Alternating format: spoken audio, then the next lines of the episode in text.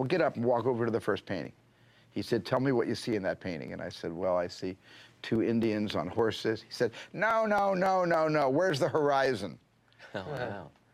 wow. So I said, well, the horizon's, you know, you know, way above the, the head of the Indians. He said, fine, walk on to the next one.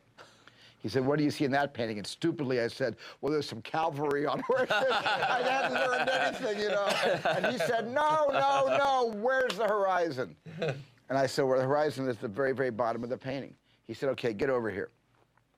And I stood in front of his desk. He said, when you're able to distinguish the art of the horizon at the bottom of a frame or at the top of the frame, but not going right through the center of the frame, when you're able to appreciate why it's at the top and why it's at the bottom, mm -hmm. you might make a pretty good picture maker. Mm -hmm. Now get the f- out of here. Now we come to a period that I call the battle for identity. Lies my grandma told me.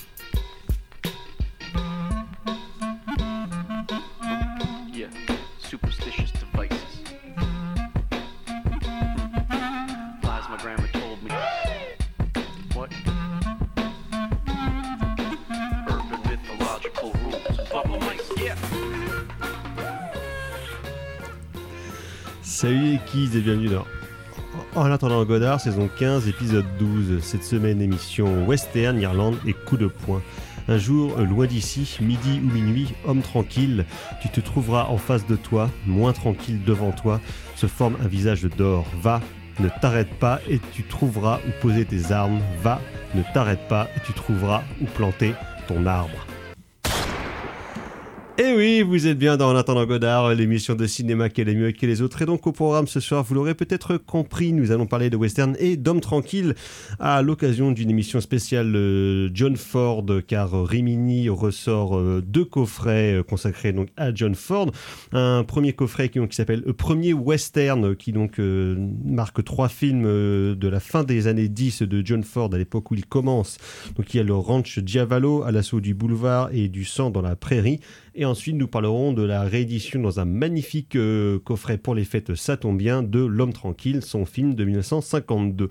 Et pour parler de ce jeu programme autour de cette table, il y a bien évidemment la fine fleur de la critique du Grand Ouest, il y a le docteur Erwan. Bonsoir docteur. Bonsoir. Mais aussi également en face de moi cette fois et de nouveau à la mise en son de cette émission. En tout cas, bien joué, tu as, tu as très bien fait la transition. Il y a donc carrément Fleuret. Bonsoir Thibault. Bonjour à tous et désolé pour le, la petite couille dans le potage du début. T'inquiète pas, t'inquiète pas. On, on apprend, on apprend. On sent déjà une amélioration par rapport à la semaine dernière. Moins fébrile. Exactement, parce que donc Valentin n'est pas des nôtres ce soir, car une fois de plus, c'est un garçon vénal et donc il est en train de travailler ce soir. Donc, pour gagner sa vie. Pour gagner sa Avec son cul. Probablement. Donc il n'est pas là, mais il reviendra donc la semaine prochaine et Thibaut pourra reprendre sa place euh, simplement derrière le micro et respirer un peu. Oui. Mais donc euh, voilà, donc c'est le, le, programme et avant de passer à la section critique de cette émission, donc quelques nouvelles neuves de tête de ligne. Un saut de merde, docteur il m'a jeté un seau de merde en pleine figure. Alors, donc, euh, les. transitions oh Ah, mais bien joué, Thibaut. Vraiment, euh, je pense que je vais te garder finalement si tu veux pas être viré. donc, euh, les agendas demain au tambour, soirée E/B, en partenariat avec le Festival des Trois Continents à Nantes qui commence cette semaine ou la semaine prochaine, si je ne m'abuse. non, je crois que c'est en train de se terminer. Là, je suis en train de... En ce moment même à Nantes. C'est la dernière semaine de novembre. Ah oui, exactement. Le Festival donc, des Trois Continents avec à 18h le film Lambe de Zaret de Yared Zeleke et à 20h30 les bruits de récif de Clenber Mendoza Filho dont on avait parlé ici au moment de sa sortie il y a 5 ou 6 ans. c'est super. Film brésilien absolument magnifique. Euh, sinon, toujours, euh, pas toujours, à l'Arvor ce jeudi euh, en partenariat avec Clair Obscur, donc à 20h15 vous aurez la joie de voir ou revoir ce grand écran le Excalibur de John Boorman. Oui, euh, C'est moi qui présente. Présenté par Erwan Cadoret, ici présent vraiment une soirée magnifique. Ah, ça va être génial. En perspective. je suis dans une forme éclatante en plus, donc euh, je vais être... Ça va assurer comme des ouf. Je vais excaliburer à mort. et pour la peine, Erwan sera habillé comme les personnages du film, non. en armure incandescente. Je viendrai avec mon costume de ville. oh, quel dommage. Pourtant, tu es si beau. Ouais, je sais bien, mais on peut pas tout faire. Mais donc voilà, n'hésitez pas à venir revoir le chef-d'œuvre de John Boorman, ça promet. Euh, sinon, toujours à l'Arvor, c'est ce dimanche à partir de 17h30. Donc c'est la soirée, la oui, la, la soirée, on peut le dire, jour et la nuit, ou autrement dit la soirée Romero, donc de Romer Je à... c'était la soirée Bernard-Henri Lévy. Non, mais de Romer à Romero, donc il y a à 17h30, il y a Les Nuits de la pleine lune, donc de Eric Romer. À 20h30, il y aura Le Jour des morts vivants de, de Georges Romero. Et entre les deux, vous aurez le plaisir d'assister à une conconférence de notre camarade Jules Topoc, intérimaire euh, du cinéma est mort, qui donc a mené une analyse comparée des 40 ans de carrière de Romero et de Romer pour voir un petit peu toutes les correspondances qu'il y a eu euh, en- entre les deux filmographies. Et ne doutons pas qu'il y en a énormément. Il y en a énormément. J'avais été le voir euh, quand il était en résidence, car il a été en résidence hein, pour euh, donc Non, préparer mais on, cette donne, on conférence. donne nos impôts, paye ces gens-là, hein, quand même. Ouais. hein. Écoute, moi je suis très content que les impôts finalement aillent à ce genre de personnes. Comment ça? Voilà. Tu préfères pas que ça aille euh, Un à Total ou à. Hanouna, euh, voyons, euh, des, des- Écoutez, je pense des gens en- utiles à la société, quoi. Il en faut un peu des deux. Il faut à la fois des gens utiles comme Hanouna et des, et des gens vulgaires et racoleurs comme Gilles Topop Ben voilà, qui fait des exactement. conférences sur. Romero. Donc voilà, venez voir ça. C'est un très beau programme. Euh, sinon, je crois que ça sera mardi prochain. Il fait exprès de faire ça le jour de notre émission à 19h car notre camarade Jean-Baptiste Massuet présentera donc une séance au TNB euh, cinéma et jeux vidéo avec Zombie donc de Georges Romero Oh, décidément. euh, qui passera. Et puis après, il y aura un petit live Twitch en direct sur le bel écran du TNB de Resident Evil, qui sera donc euh, commenté par Jean-Baptiste, qui n'aime rien de plus que se faire peur. Encore que le premier ne soit pas le plus flippant. Euh, mais oui, c'est ça. C'est quel Resident Evil? C'est le remake ou c'est le. C'est l'original, je crois. Enfin, l'original. Enfin- Celui, celui avec Mila Jovovich, quoi. Non, non, le, le jeu vidéo. Ah oui, pardon, excuse-moi, je suis pas- ça joué en direct, diffusé Oui, sur d'accord, l'écran. parce que je me suis dit, quoi, il commente le film avec Mila Jovovich, mais qu'est-ce qu'il y a qu'est-ce- Quoi Alors remarque, pourquoi pas, moi je suis partant pour faire un Il commentaire en faire, faudrait faire la direct. totalité de la soirée, en fait. euh, près les pas 5 mal. films, ou les 5 ou 6 films. Parce que je sais plus combien il y en a quand même. Il y a moins crois, 5. Au je crois- 5. je crois qu'il y en a 5 plus, une nouvelle version qui est sortie l'année dernière, je crois. c'est un remake, mais un remake qui a l'air pas drôle. Oui. Alors que avec Jovovich, c'est assez marrant. Ah oui, c'est notamment le troisième euh, réalisé par Russell Mulcahy, Ouais, toujours dans les bons cours ouais, en ouais. salle. Je crois que c'est du W.S. Anderson, les deux premiers, en plus. Euh, ouais, il a fait plusieurs. Oui, hein. il me semble. hein. Ouais, ouais. Enfin, que des bons, quoi. Non, le premier c'est lui, le deuxième c'est Alexander Witt, qui est un Ah des. oui, c'est pas le directeur photo ou un truc comme Pourquoi ça est-ce qu'on parle de ça C'est un Pourquoi réalisateur, c'est un réalisateur euh, de seconde équipe, surtout De seconde euh, zone, Alexander Witt, de seconde zone. Je crois, je crois que c'est son seul film euh, en tant que metteur en scène Oui, principal. Probablement parce que c'était horriblement nul à chier. Je me Mm. rappelle quand j'ai vu au cinéma de mes parents à l'époque, moi qui aimais beaucoup les films de zombies, eh bah putain, T'es tombé bien. Ouais, tu t'es dit, ah. va. c'est vrai que ça peut aussi être ça. Ouais, Ça peut être des merdes, mais aussi des grosses merdes. Mm. Donc voilà. Parenthèse fermée. Parenthèse parenthèse. Sinon, dans les sorties nationales demain, Quentin Dupieux sort son deuxième film Ah de l'année après Incroyable mais vrai qui s'appelle Fumer fait tousser. Voilà, avec euh, Jean-Pascal, euh, Jean-Pascal, avec euh, oui, Jean-Pascal Zadi, le gros Gilles Lelouch, Anaïs Desmoustiers, Vincent Lacoste, Alain Chabat, D'accord. ouais, voilà, tout- ça, tout ça. Oui, tous, les, c'est- tous les potes, quoi. Exactement. Sinon, il y a un film qui s'appelle Le Torrent avec euh, José Garcia et André Dussolier. Comme on dit, ça se verra en torrent. hein. Sinon, il y a un film avec Laure Calamy qui se passe dans les années 70 euh, pour la lutte pour l'avortement qui s'appelle Annie Colère. C'est bien, c'est ça tombe pile poil au moment où il faut. Euh, sinon, il y a le nouveau film de Christophe Honoré, Le lycéen, donc avec Vincent Lacoste, qui sort demain, bah, encore basé sur les, sur les souvenirs de Christophe une fois qu'il a, une fois qu'il a quitté Rennes et qu'il est parti à Paris vivre un peu Mmh, l'aventure, mmh, tout ça, le, mmh. le sexe, la folie. Il y a un dessin animé qui s'appelle Enzo le Croco. Voilà, avec un crocodile qui prend un bain. Il y a un Révolution Sida qui est un documentaire. Euh, ça vend du rêve. hein. Ça vend du rêve. Il y a le nouveau docu-film de Andrea Arnold, la réalisatrice de American Honey et de Fish Tank qui s'appelle Co, qui suit euh, une vache. Oui, après EO. Et après. Hero, je lui dis que ça fait un programme cohérent. Il y a le nouveau film de Tsai Ming-liang, Days. Ah tiens, ça faisait voilà. longtemps Oui, qu'il n'avait pas sorti quelque chose, moment, euh, celui-ci. Et après Indochine la semaine dernière, pour vous les mélomanes, demain passe, aux, passe à demain au cinéma le concert Bercy 1992 de Johnny Hallyday. Waouh Alors après votre avis euh, éclairé sur Indochine la semaine dernière, qu'est-ce que qu'est-ce que vous pensez de Johnny Docteur qui est vous, vous qui êtes un peu Je voudrais pas me faire d'ennemis, je voudrais pas me faire d'ennemis, mais j'en ai rien à cirer.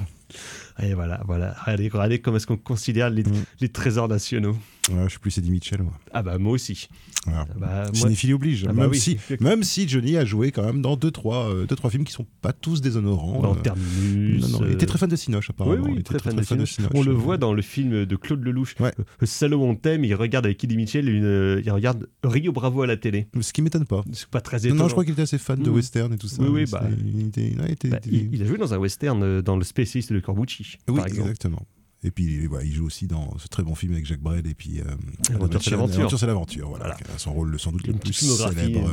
Non, et dans le film où il est, où il est, il y a pas de Johnny, le film où il y a un monde où il y a pas de Johnny Hallyday Ah, qui est bien, qui était, qui est avec euh, Fabrice, avec Fabrice Euh, c'est. Jean-Philippe. Jean-Philippe. Ouais, bah Voilà. ça c'était pas mal Ah ouais. ça. Moi je me souviens, enfin je l'ai vu, Oui, oui. je l'ai vu il y a 15 ans, Il mais était meilleur que dans Les Rivières Pourpres 2, par exemple. mais j'ai souvenir que c'est ouais, ouais mais bah, tout le monde est tout le monde est meilleur que dans les Rivières pourpres 2 enfin Sauf Olivier Dahan qui est toujours nul. qui était drôle comme film. Enfin bon, Ah. Resident Evil, les Rivières pourpres 2, bon voilà. On va faire une émission où on parle de ça parce que La là cinéphilie n'est voilà, pas morte. parce qu'en fait on veut pas parler de Ford, en fait on a peur, on, a, on est impressionné en Bah, fait par, par. Ford parce qu'on on a peur de dire des bêtises, surtout qu'il y a un bouquin fait par euh, des, des gros nulos quand même, il Mm. faut bien préciser, hein, qui, qui est sorti il y a quand même pas très voilà pas très longtemps. euh, Dont on avait parlé ici l'année dernière d'ailleurs. voilà. Euh. Fantasy de John Ford. Donc s'il nous écoute, euh, moi, je pense qu'on va se faire Damien, insulter. Frédéric. Ouais, on va se faire insulter. Et donc, à propos de John Ford, nous allons en parler tout de suite, mais d'abord une petite pause pardon, musicale, on parle de vanité.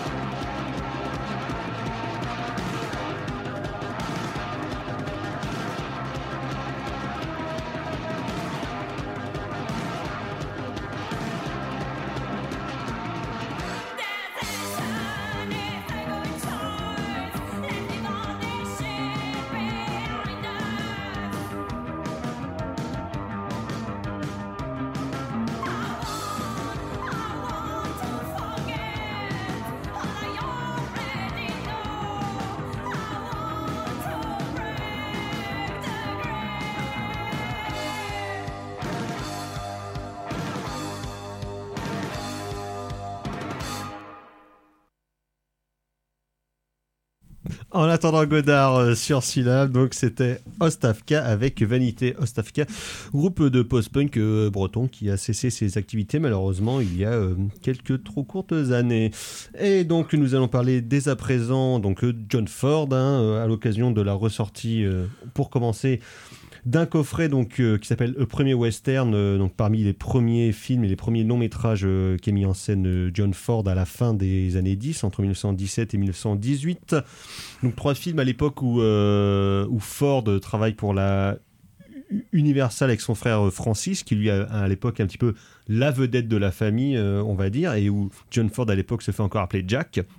Et donc il commence à bosser euh, sur les plateaux euh, avec son grand frère, où il fait un peu de tout, euh, assistant caméra, grouillot, il fait l'acteur à certains moments perdu, et donc il apprend vraiment sur le tas av- av- avec son frangin à faire des films à l'époque où, notamment concernant les westerns, ce sont plutôt des, des bandes de, bobines, donc de en gros une vingtaine de minutes, où c'est principalement des poursuites, des scènes d'action, des cavalcades, euh, car c'est ce qu'il faut pour euh, alimenter euh, le circuit de parc de la Universal.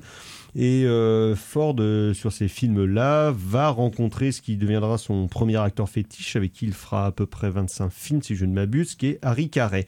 Harry Carey qui a été extrêmement important pour la carrière de Ford euh, sur énormément d'aspects.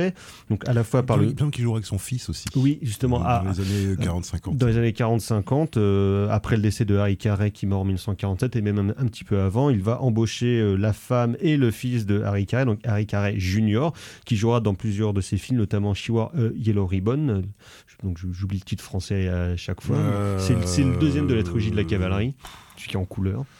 Euh, ouais, je saurais plus dire comment il s'appelle. Et donc voilà, mais en tout cas, c'est quelqu'un qui était extrêmement important pour lui, à la fois parce qu'il a réellement mis le pied à l'étrier et la persona de Harry Carey, qui était à l'époque où Ford fait ces films-là, est déjà relativement âgé, puisqu'il a, il a une quarantaine d'années. Donc il a beaucoup plus de bouteilles que Ford, qui lui a entre vers 22-23 ans. Donc il est vraiment tout jeune. Et Harry Carey est- une personne qui a une une telle personnage justement qui a un tel charisme que ça va influer et influencer presque toute la carrière de Ford, en tout cas la, la manière qu'il a de représenter les héros, et qui ira même jusqu'à influencer Wayne dans les différents films qu'il fera avec Ford, où, euh, Wayne disait clairement que l'acteur qu'il qu'il admirait le plus quand lui était jeune, c'était Harry Carey Senior. Et effectivement, on voit très vite dans la manière euh, dont joue Carey et dans la manière dont va jouer Wayne des choses qui reprend à la fois des attitudes, euh, une Ouais, manière des de marcher. Des petits gestes, cette manière, ce Et des tic de, gestes, se ouais. gratter le, le- de se gratter le menton avec son pouce, Mhm. qui est un truc qu'on. de petits gestes super sympas. euh. Et d'où en plus les deux, ils ont Même quand la même démarche, tu ouais, vois. une démarche euh, un peu cassée, comme s'il avait une hanche qui allait pas bien. Et de toute façon, on voit bien que même en termes physiques, ce sont deux acteurs qui sont assez proches, ils sont grands, ils ont la mâchoire carrée, ils ont quand même un, un charisme. Ils ont une trogne aussi, quoi. Ils ont voilà. une tête, euh, c'est pas du beau gosse fade, quoi. C'est Mhm. vraiment du- voilà, des mecs euh, bien charpentés au niveau du visage, quoi. on sent le côté travailleur prolo, Mhm. justement, qui est, qui est- qui est quelque chose que Ford aimait beaucoup chez la majorité de ses comédiens, en tout cas de ceux qu'il a principalement mis en scène et ceux qui étaient ses amis, donc notamment Wayne, Harry Carey et puis euh, Ward Bond, dont on reparlera aussi tout à l'heure. Et donc euh, dans ces films-là, donc euh, les trois films du coffret, donc il y a le Rancho Diavolo et qui est Straight Shooting en 1917, également en 1917 euh, à l'assaut du boulevard Bucking Broadway et en 1918 du sang dans la prairie aka El Ben donc trois films euh, avec euh, Harry Carey. Trois films euh, assez différents et assez marquants pour euh, beaucoup d'aspects puisque donc là euh, Ford arrête de faire des bandes de 20 minutes parce qu'avec Harry Carey ils se sont dit que faire des cavalcades c'est bien mais avec une histoire au milieu ça serait quand même un peu mieux.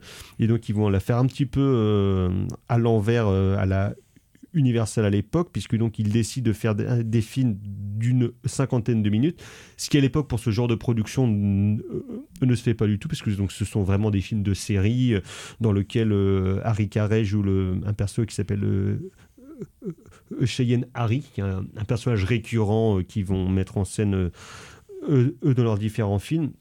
Et donc c'est vrai qu'à l'inverse de beaucoup de westerns de l'époque, les, les grandes, les grands lieux, on va dire, étaient, rés- étaient réservés plutôt à des, grandes fresques, Ouais, des grands films historiques. Et c'est encore relativement récent, parce que Oui. si mes souvenirs sont bons, le premier. euh, la le premier, un des premiers cas de bobine, ou peut-être même le premier cas de bobine, c'est euh, Judith, Judith de Béthulie de, de Griffith, et c'est Mm. 1913, je crois. Et Griffith avait quand même un statut particulier à Et Hollywood. il avait truandé aussi, Oui. euh, il avait Il truandé avait la biographe euh, pour pouvoir faire ça, et ça s'était très mal passé, il me semble, avec la direction de la biographe. Et c'est pour ça qu'après, il fera plutôt des films de 3 Voilà. heures, histoire de vraiment truander tout le monde. Mais donc voilà, le long métrage, c'est pas encore une Mm. norme absolue en fait hein, à ce moment-là, quoi. Donc et surtout pour du cinéma de genre entre guillemets comme le western, quoi.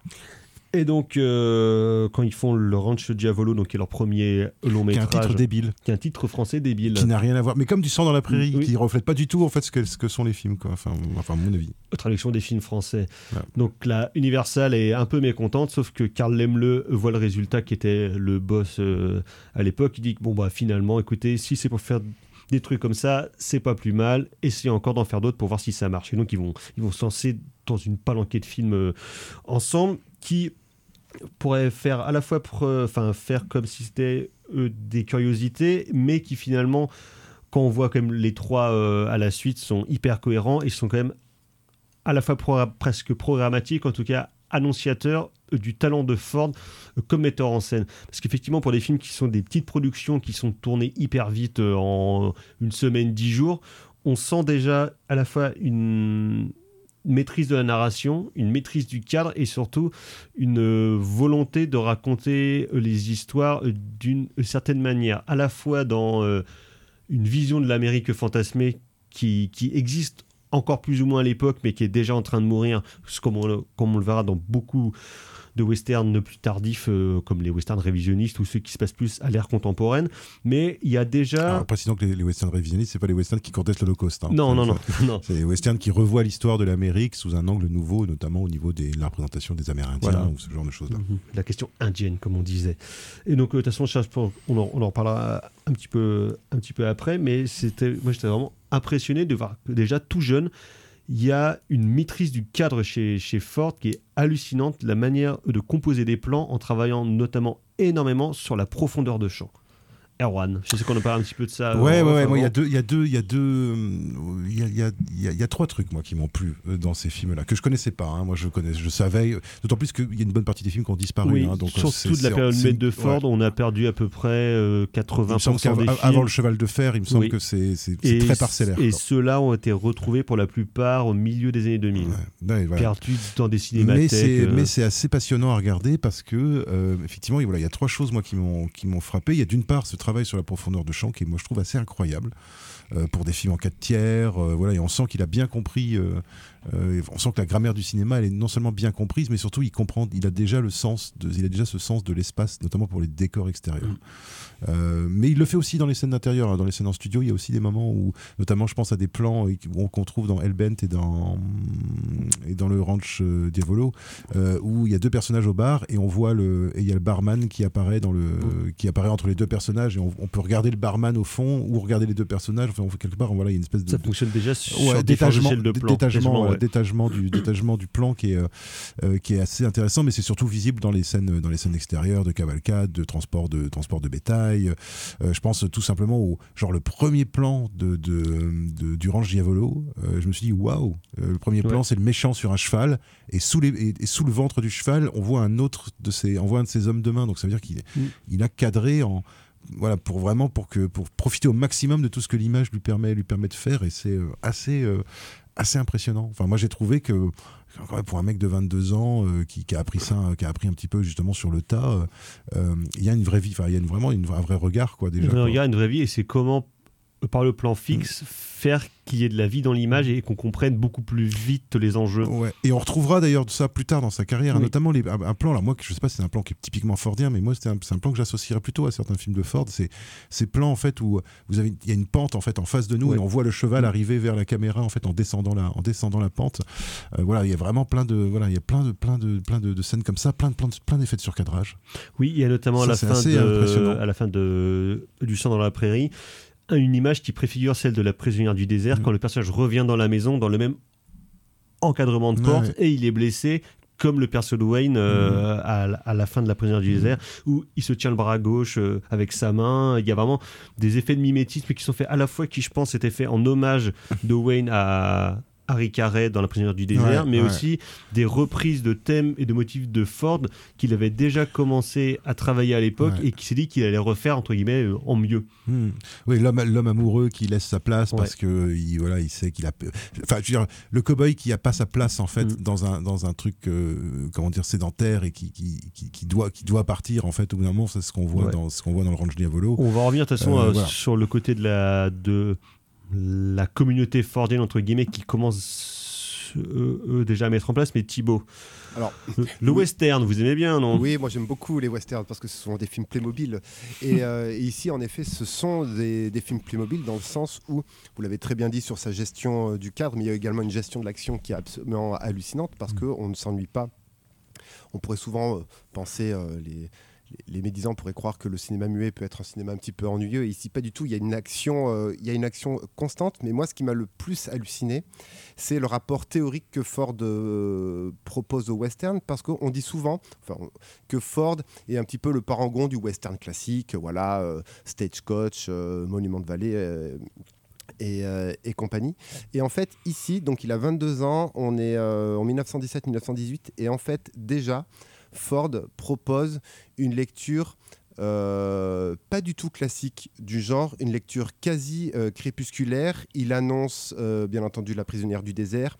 Il annonce des, des héros, des, des héros, des héros qui ne sont ni bons ni mauvais, Oui. mais qui sont Anti-héros, sont justement, ce qui, ce qui à l'époque lui avait causé problème avec la censure, parce que justement le héros n'était pas assez positif, parce que c'est Il se moque de ça au début Oui, du sang dans la prairie, justement. Il y a Parce que vu que c'est quand même euh, Harry Carey il joue plutôt des mecs qui sont euh, soit des voyous ou bien qui bossent pour des méchants et qui et qui vont et qui va se rendre compte au Ouais. fur et à Dans une mesure. transformation. Voilà, c'est ça. Mais il reste borderline. Voilà, Dans tous les exactement. cas, il reste, euh, il, il reste euh, borderline. Et puis, il, y a, il, il préfigure l'urbanité du western. Euh, c'est dans, euh, à reprends l'assaut- dans- à l'assaut du, euh, à l'assaut Broadway, du hein. boulevard, de, de Broadway, le- du boulevard.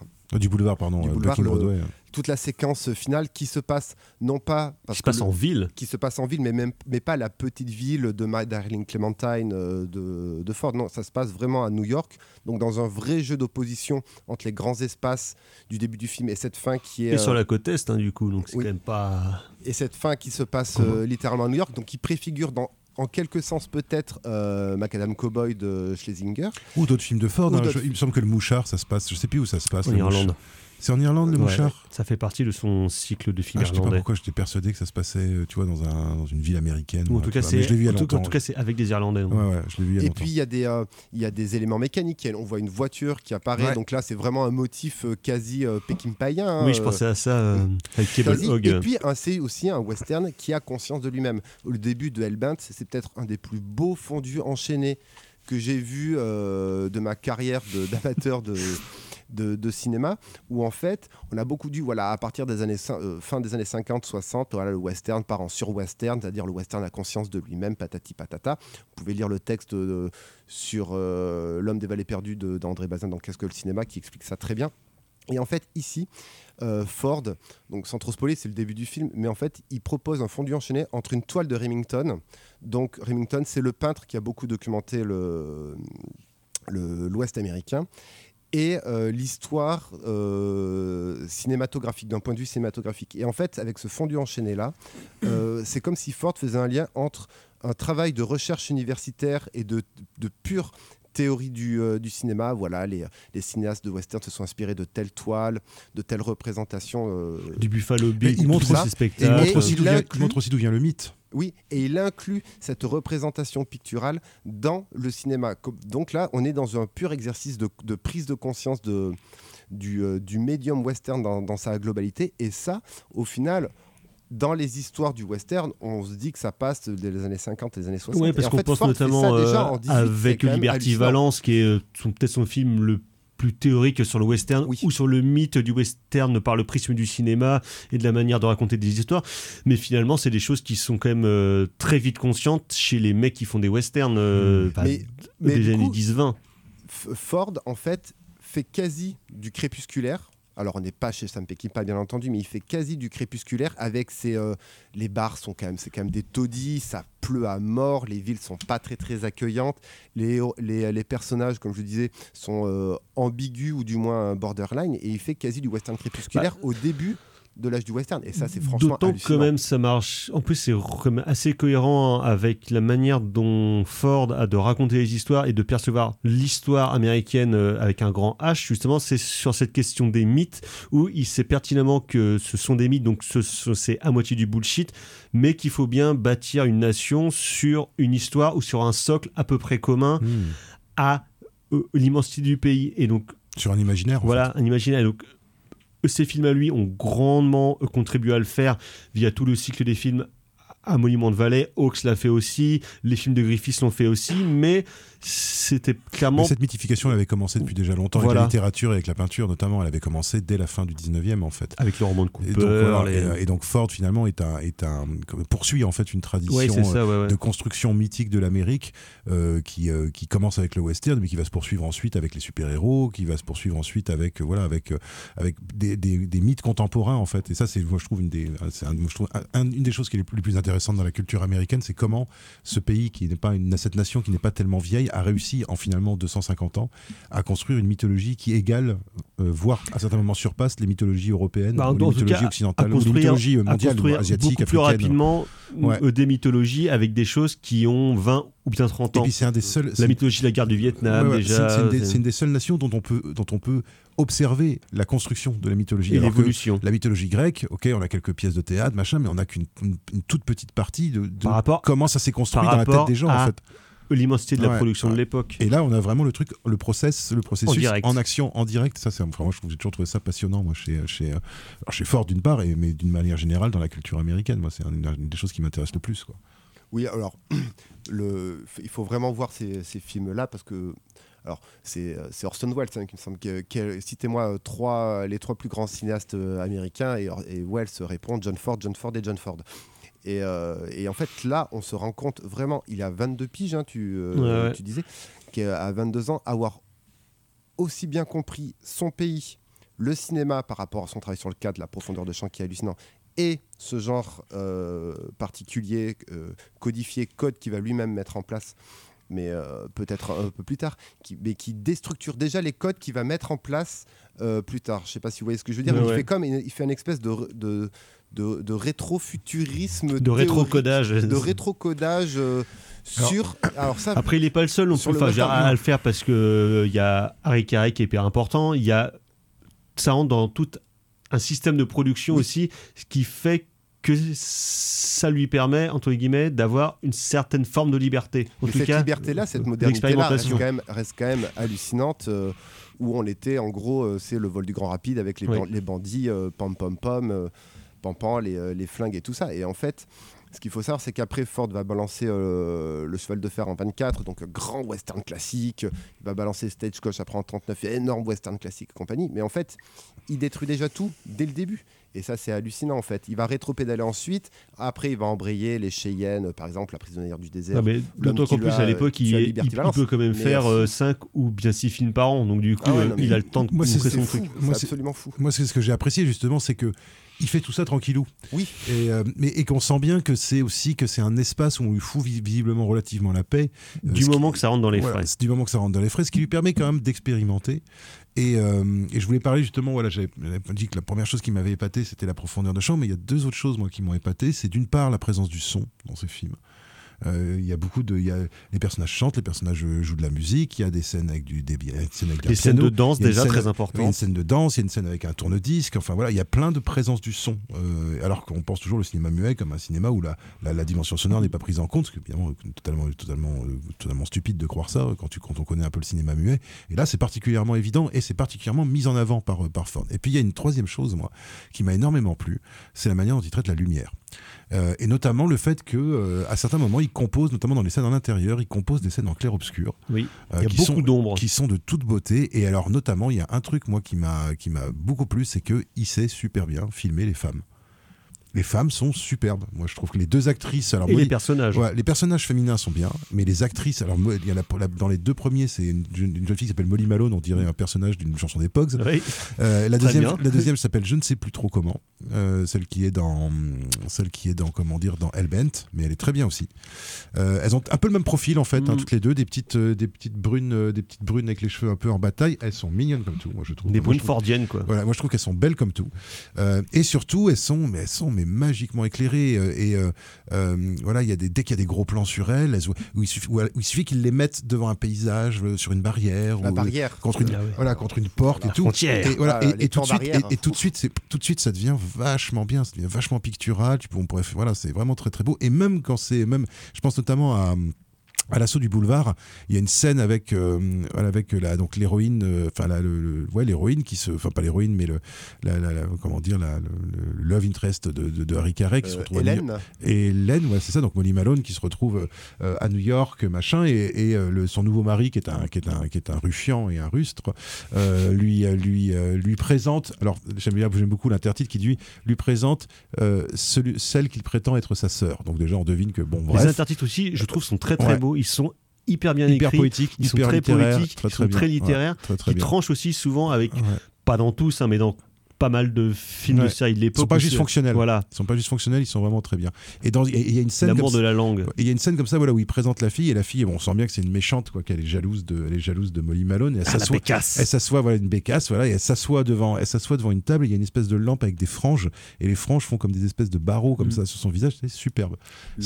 Et c'est fait avec un minimum. Et moi, c'est ça que j'aime beaucoup, c'est que c'est fait avec un minimum de. C'est hyper inventif. Voilà, c'est ça, c'est hyper inventif. Les acteurs sont parfaits, moi je trouve. Euh, et même les seconds rôles et tout, Mm. tout le monde est super bien. Tout le monde a l'air d'être très content d'être là. Parce que c'est cool de Harry- faire un western, Harry toujours sympa. Harry Carey le premier Ah ouais. euh, qui a l'air toujours super content d'être là, qui, qui, euh, qui surjoue de manière magnifique, moi je trouve, dans ce film-là. Et moi, ça a vraiment été une découverte. C'est-à-dire, je le connaissais un petit peu de nom vite fait, mais j'avais jamais vu vraiment de film avec lui. Et ben Harry Carey À part dans les films de Ford et un peu Ah ouais. tardif. Harry, Harry Carey Senior, bah ouais, je dis ouais, très bien. Et avec une, une vraie subtilité, une vraie conscience de jeu, une vraie subtilité dans le. Dans les, dans les mouvements, dans les gestes, dans, les, dans, les, dans, les, mais dans la manière d'exprimer les sentiments, tout simplement. Il y a, on n'est pas dans la gesticulation. On est déjà plus dans la gesticulation. Alors, c'est une époque aussi, justement, on est en train de. Le gros plan commence à se répandre, donc on, commence à avoir un type de jeu muet qui commence à être plus subtil. Quoi. Euh, mais on n'est pas du tout dans cette image, justement, du western qu'on se fait, qui est plutôt, justement, le, le, le, grand rapide. Euh, voilà, où là, c'est encore très théâtral, très frontal, mais parce que c'est un film vraiment du début des années 1900 et que c'est du Porter, et que voilà, Porter, c'est voilà, quelqu'un vraiment, vraiment un pionnier, pionnier, quoi. Et là, Ford, voilà, Ford, on sent bien qu'il y a eu Griffith entre les deux.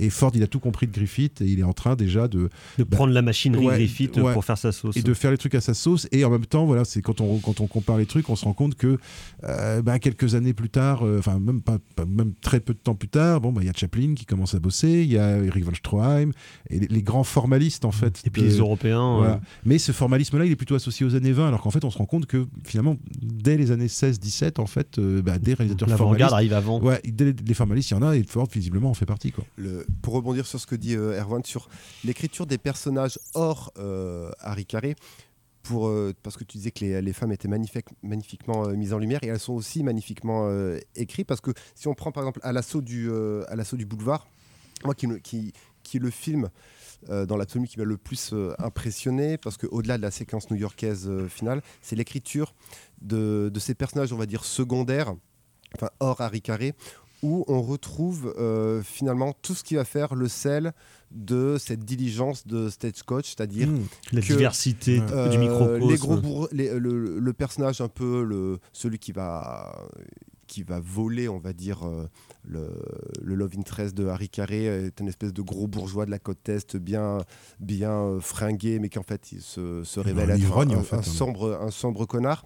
Il y a aussi la scène du, du pickpocket, moi, qui m'a euh, Ouais, que j'ai trouvé ouais. très très belle parce que voilà, tu as cette dame qui est pickpocket, tu sais pas trop si c'est une entraîneuse voire peut-être une, une prostituée, et puis finalement, elle se révèle comme dans Stagecoach, beaucoup plus noble que son statut social ne laisse d'un point de vue euh, totalement euh, archétypal présager. Donc ça, c'est absolument euh, magnifique. Et puis tu parlais de Rick von Stronheim, moi c'est Hellbent, c'est la fin de Hellbent dans le désert, c'est les rapaces. Ah oui, Voilà. C'est, magnifique séquence c'est, absolument magnifique. Il y a une vraie, et là, il y a une vraie composition parce que c'est balèze en noir et blanc d'aller filmer le désert.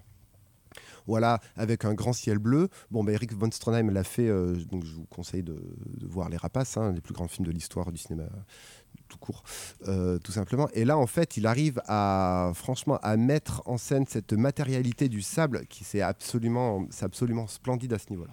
Euh, moi, je... Alors, juste dernière chose que je voulais ajouter, c'est que. euh, C'est ce que j'ai. Alors, là, pour le coup, c'est très fordien. Alors, du coup, c'est que. et je dis, Bon Dieu, que ça picole. Ah, ça, ah, ça, ça fait Euh, la fête. a- il y a- il y a plein de moments où Harry Carey, il, il fait le mec bourré. Moi, j'ai beaucoup aimé. Oui, il le J'ai fait très bien aimé, d'ailleurs. J'ai beaucoup aimé. Et, et alors, Et c'est drôle. Et il y a des bastons. Oui. Il y a des bastons, Ah, et ça, notamment la fin de. Des bagarres de bar, c'est toujours Ah, bien. des bagarres de bar et notamment la fin de la fin de l'assaut du boulevard où on a une une mêlée générale Un brawl, euh, euh, de- ouais, une mêlée générale moi que j'ai trouvé euh, très très sympathique avec avec aussi ce truc de Ford que moi j'ai beaucoup aimé dans les trois films même si c'est plus prononcé dans Hellbent c'est cette capacité à introduire du comique Ouais. à l'intérieur d'une histoire, histoire dramatique et d'avoir les deux en même temps euh, et de, de passer de l'un à l'autre et d'avoir les deux en même temps et de faire en sorte que ça semble pas fabriqué ou que et que ça soit et que ça soit naturel il y a des trucs mélodramatiques et des trucs comiques à l'intérieur du même film avec des ruptures de ton et moi j'avoue que c'est voilà dans la manière alors même si c'est pas lui qui écrit les scénarios hein, mais euh, Il, euh, il, ils écrivaient hein. en partie ouais, ouais, mais avec Harry Carré. et bon voilà moi je trouve qu'il y a quand même du Il euh, les faisait avec Harry Carré parce que ça coûtait moins cher ouais. plutôt que de payer un Bien scénariste. sûr. Et c'est ça que moi j'aime beaucoup. J'aime beaucoup ce cinéma muet de, de, de débrouillardise, de système D, et où en fait où on voit où on, se- où on voit se révéler les mecs qui euh, les mecs qu'en ont euh, qu'en ont dans la qu'en ont dans la cafetière et qui sont capables de penser cinéma en fait. Voilà. Et qui en 1917 dans une époque où c'est encore pas si évident que ça, et, et on comprend tout ce qui va venir ensuite évidemment grâce à grâce à grâce à des films comme cela. Donc très utile et euh, très sympathique à regarder. Ouais, donc c'est voilà. magnifique. Elbint est peut-être un peu plus bordélique, on va dire, mais, euh, Mais il est plus parodique aussi. il est être- parodique, en termes de ton, mais il est l'exercice différent. humoristique Ouais. est franchement hallucinant. Mais il y a des quoi. trucs bien, il y a des trucs vachement bien. il y a des Donc trucs, euh, le coffret premier western qui ressort chez Rimini, accompagné pour chaque film de bonus et d'un livret écrit par un prof de Paris 3, Nachiktas Vignesam qui remet en perspective tous les films de Ford dans sa période peut-être la moins connue et la moins documentée. On va rester avec Ford, mais on va quitter l'Est, euh, l'Ouest américain pour aller au nord de l'Irlande. How do you describe someone you really admired and loved? And yet, he had so many aggravating traits. He was an instinctive con man. It was impossible to know when to believe him or when to disbelieve him. Everything he said or did was for effect. That is why he was so difficult to interview. He would deliberately say the opposite to what he knew you wanted to hear. He could be kind, gracious, and gentle with a wonderful sense of humor, but he could also be vindictive and mean. All one can do with John Ford is accept him with all of his faults and virtues and love him.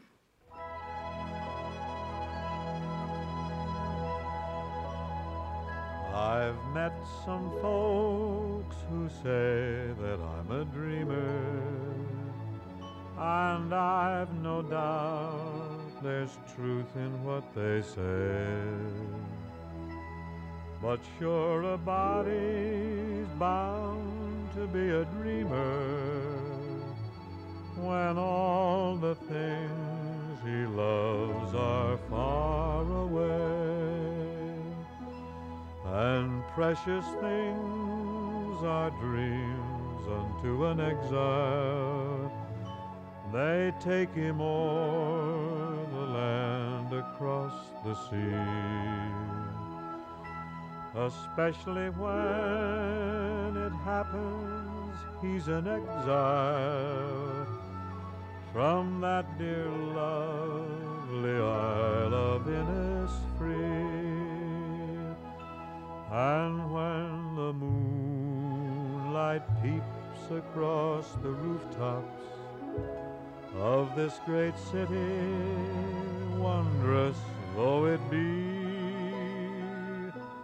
I scarcely feel its wonder or its laughter. I'm once again back home in Innisfree.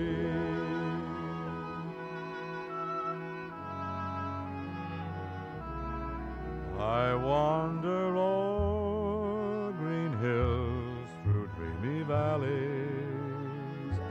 and find a peace no other land could know.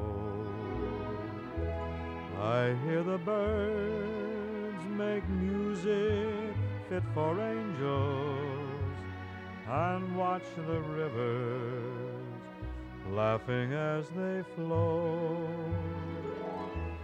But dreams don't last, though dreams are not forgotten. And soon I'm back to stern reality.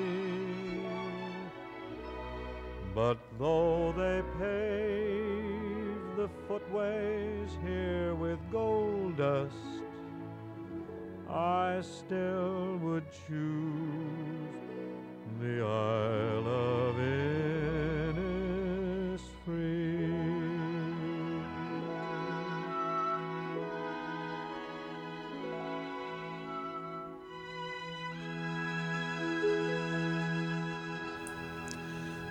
En attendant Godard euh, sur Syllab, euh, donc on a écouté Maureen O'Hara qui parlait de John Ford. Ensuite, c'était Bing Crosby avec The Isle of Innisfree. Et de Innisfree, il en est question donc euh, dans le classique des classiques de Ford, L'homme tranquille, The Quiet Man, son film de 1952. The Coitman, The Quiet Man. c'est pas le même film ça. non, film très cher à John Ford qu'il a mis plus d'une quinzaine d'années à monter parce que toutes les pros hollywoodiennes ne voulaient pas de ce film qui parle de l'Irlande et personne n'a rien à foutre de l'Irlande. Mais donc Sauf John Ford. oui, mais donc c'est un film qui lui tenait extrêmement à cœur parce que donc toute sa famille vient de l'Irlande et lui c'est quelque chose qu'il a retravaillé dans plusieurs films de sa filmo. Donc on parlait du Mouchard tout à l'heure, il avait aussi Révolte à Dublin, The Rising of the Moon, tout ça. Il y revient de Ouais, manière euh, euh, Quelle était verte ma vallée Non, c'est des Gallois. C'est des Gallois, autant pour des moi. Gallois. Autant pour moi, autant pour moi. Mais donc c'est quelque chose qui lui tenait évidemment énormément à cœur parce qu'il aimait, il n'aimait rien de plus que rappeler que lui, il venait d'Irlande Il a même fait, cro- il a même Ouais. fait croire que- qu'il était, qu'il était né qu'il était là-bas. né là-bas. alors qu'il est né dans le Maine, mais- euh, Une grande partie de sa famille et notamment ses cousins euh, habitaient euh, encore en Irlande et c'est plus ou moins dans le coin où il est né, où il a, où il a tourné son film et donc où il met euh, cette histoire dans un village qui n'existe pas, qui est Innisfree, donc, mais qui était dans le, livre et le roman dont le film euh, est adapté, donc le livre de, de Maurice Walsh, sur donc l'histoire euh, de ce bon Yankee boxeur euh, joué par John Wayne, euh, qui après un drame euh, aux USA revient dans son pays natal, et il va renouer un petit peu à la fois avec des traditions, euh, des traditions du passé d'Irlande du Nord, et avec ses anciens camarades, avec la petite pouliche qu'il aimait, évidemment bien, incarnée par la toujours délicieuse, magnifique et incroyable Maureen O'Hara. Et donc c'était l'occasion pour Ford aussi de à la fois ramener toute sa petite famille de cinéma, parce que donc on retrouve la plupart de, de ses acteurs fétiches, de Ward Bond euh, à John Wayne, à Maureen O'Hara, euh, aux frères euh, de, de Maureen O'Hara, aux frères de John Ford, donc Francis Ford dont on a parlé tout à l'heure, et qui joue aussi dans le film. Victor McLaglen aussi. Voilà, donc Victor McLaglen, tous ces techniciens fétiches qui viennent avec lui pendant deux mois tourner ce film-là, qui est à la fois une célébration d'une Irlande, une fois de plus mythologique et mythique, avec euh, dire, les contradictions internes au pays qui sont, euh, on va dire, à l'arrière-plan, donc c'est-à-dire la période entre, euh, entre les deux guerres civiles en, Irlande, puisque donc il est fait mention de l'IRA et des différentes tensions qui pourraient subvenir ou resubvenir, et au milieu de tout ça, une histoire d'amour comme euh, quasiment seul Ford a su les faire, un genre de, de comédie de remariage qu'on pourrait penser emprunter à Hawks, mais en y mettant son ton qui lui est propre, donc à la fois dans la célébration d'une mythologie qui n'a jamais réellement existé, mais qui n'existe que dans ses fantasmes et dans la littérature, en mêlant ça avec euh, une fantaisie incroyable, un film de complot, un film de manipulation et un film de bagarre. Donc c'est vraiment le grand classique des classiques de Ford qui a eu un, succès euh, qui a dépassé ses attentes parce que c'est le film pour lequel il, a gagné son quatrième Oscar euh, de meilleur metteur en scène, record toujours invaincu jusqu'à présent. Et donc, il- Les producteurs qui ont dû se mordre les doigts, je pense, à la des Oscars. hein. et qui donc là ressort dans un écrin absolument magnifique donc chez Rimini, euh, double DVD, double Blu-ray, gros livret d'une centaine de pages de Christophe euh, Chavdia qui revient euh, sur tout le film, plusieurs longues interviews et un excellent documentaire de José Luis Guérin réalisé en 1988, euh, donc euh, 35 ans après le tournage du film, qui revient sur les lieux du tournage et sur le village où le film a été tourné pour voir un petit peu l'impact et surtout faire un documentaire sur la population du film justement. Donc film en bonus déjà absolument magnifique, film incroyable et euh, important pour Ford. Alors, c'est bien, euh, Erwan, l'homme tranquille? Bah oui, c'est bien. Alors moi, c'est un film que je connais, euh, que je connais moins bien que, que toi ou que nos, nos, nos éternels ennemis euh, du, du cinéma est mort, qui, euh, voilà, notamment, je pense à, je crois c'est Étienne qui est très, Oui. qui est très très fan de ce film-là. Donc, j'aurais pas la prétention de, de dire des choses, euh, voilà, plus intelligentes que ce que vous pourriez en dire, justement, messieurs. Euh, mais moi, je sais que c'est un, c'est un film qui m'a, c'est un film que j'ai eu l'occasion de revoir lors d'une séance du dimanche soir, enfin de voir plutôt lors Mm. d'une séance du dimanche soir, parce que je l'avais jamais, je l'avais jamais vu en d'année, fait, euh. je l'avais jamais vu. Et, euh, et moi, c'est un film que j'ai trouvé assez enchanteur, quoi. Voilà, c'est-à-dire que avec cette, euh, encore une fois, cette espèce de, de, mélange de, de, légèreté et de drame, même si le film penche plutôt du côté de la légèreté, hein, mais ce mélange de légèreté et de drame. Qui, qui, moi, je trouve est toujours très bien chez Ford. Et cette manière qu'il a, qui est, euh, que j'aime beaucoup chez lui, de, de décrire une communauté, un des collectifs, en fait. Et ça, ça c'est- et de, et de s'appuyer sur des acteurs qu'il connaît très bien. euh, Qui sont tous hyper sont- heureux d'être là. Voilà, qui sont tous hyper heureux d'être là. Même cette vieille crapule de Ward Bond. Mm. J'aime beaucoup Ward Bond. Ouais, si c'est une, vieille crapule euh, anticommuniste de Ward Bond. Euh, mais euh, voilà, et, et, et le fait de. c'est presque touchant en fait, parce que euh, le film date de 52, 52. et ça ressemble vraiment à un film de famille. Ouais, et ça ressemble aussi à un, un film de comment dire de, de dernière partie de carrière. Vous voyez, où on réunit. Euh, c'est un peu l'équivalent de Twin Peaks saison 3. C'est-à-dire, euh, c'est-à-dire vous ramenez les acteurs avec qui vous avez parce que Victor McLachlan, il y jouait avec lui, mais dans les années 30. quoi. Ouais, ouais. Euh, son frère, son frère, voilà, et de, de- de- finalement de ramener tout le monde et de faire une espèce de dernière grande Baroud d'honneur, le ouais. dernier baroud d'honneur et de qui met gentiment à l'amende ben, toute la voilà toute la jeune génération en disant bon bah écoutez à vous maintenant, voilà, quelque part. Et, et pour moi les, les, les, les forts des années 50 c'est un peu ça en fait, c'est-à-dire que c'est pas hum, C'est, j'ai plus rien à prouver C'est- et je vais maintenant essayer de faire plutôt des choses que j'ai envie de faire plutôt que des choses qu'on m'impose. Et euh, effectivement, quand on voit ce film-là, quand on voit La prisonnière du désert, quand on voit euh, Liberty Valence, euh, quand on voit comment il s'appelait ce film, la, la, la, parade, la dernière parade, La dernière fanfare. la dernière fanfare, euh, qui était, moi j'avais trouvé super aussi. sortie il y a voilà. un an et demi. Et on sent le, moi c'est ce que j'aime beaucoup chez, ce que j'aime beaucoup chez Ford et que je, re- je ressens un petit peu moins chez Hawks. Ce que j'aime beaucoup, c'est cette impression d'être à l'aise. Mm. C'est-à-dire qu'il est à l'aise dans ce qu'il fait et que c'est fastoche de faire du cinéma. Quand on voit des films de Ford, on se dit c'est fastoche de faire du cinéma et je pense qu'on prend pas du tout conscience à quel point c'est à quel point, à quel point il a 130 films derrière lui. Donc, donc ouais, effectivement, c'est fastoche pour lui. Quoi. Effectivement, c'est comme, c'est comme aller faire des nouilles, quoi. Tu vois. Mais, euh, mais avec Certains n'arrivent pas à faire des ouais, nouilles, hein. mais avec toujours, moi, je trouve cette, cette élégance. J'ai souvenir notamment des, des couleurs dans L'homme tranquille. Enfin voilà, c'est un film qui est d'un vert qui est ouais, voilà, flamboyant. c'est du est- Technicolor de dingo euh, et, euh, et de John Wayne qui est qui est un acteur qui, qui, moi quand j'étais plus jeune était pour moi c'était l'acteur réac quoi Ouais, mais plus je le vois, moi, bérets verts. plus il m'impressionne. et en fait chez, et notamment chez Ford moi je trouve qu'il a une voilà c'est pas euh, euh, c'est pas Bradigan quoi. C'est non mais ouais c'est ça un Branigan, Branigan où il met des, où il met des tartes à des hippies quoi. En Angleterre. En Angleterre. Euh, même si c'est très drôle hein, Oui. par ailleurs hein, Oui, mais, c'est euh, très sympathique, mais, euh, voilà c'est c'est euh, il y a une subtilité de jeu quoi chez ce mec là qui est, qui est, qui est voilà et, et toute sa relation avec Maureen O'Hara- et est, est parfaite. Elle est parfaite dans le côté euh, La pure euh, femme fordienne. ouais voilà qui, est- qui est un peu pain bêche Il ne faut pas la faire un, chier comme voilà, un peu amoureuse un peu dur à cuire, un, un peu tout ça en même temps, passant de l'un à l'autre et, et se retrouvant confronté à, à John Wayne qui est un peu taiseux, euh, voilà, qui est, Et son compte frère Fort en gueule qui est joué par Victor McLaglen Ouais. qui aime bien en faire des caisses. Ouais, qui, qui- voilà. Et puis plein de second rôles qui, qui surjouent mais justement eux sont pas sont pas trop dans le surjeu. Justement c'est ça qui est bien c'est que c'est vraiment les autres les second rôles sont un écrin en fait pour le couple principal. Et le, le- le contraste de jeu en fait de chacun de ces acteurs là en fait ça fonctionne très bien en tant qu'un- en tant qu'ensemble en fait Thibaut. Bah, vous avez tout dit. Donc voilà, oui, c'est un film absolument merveilleux.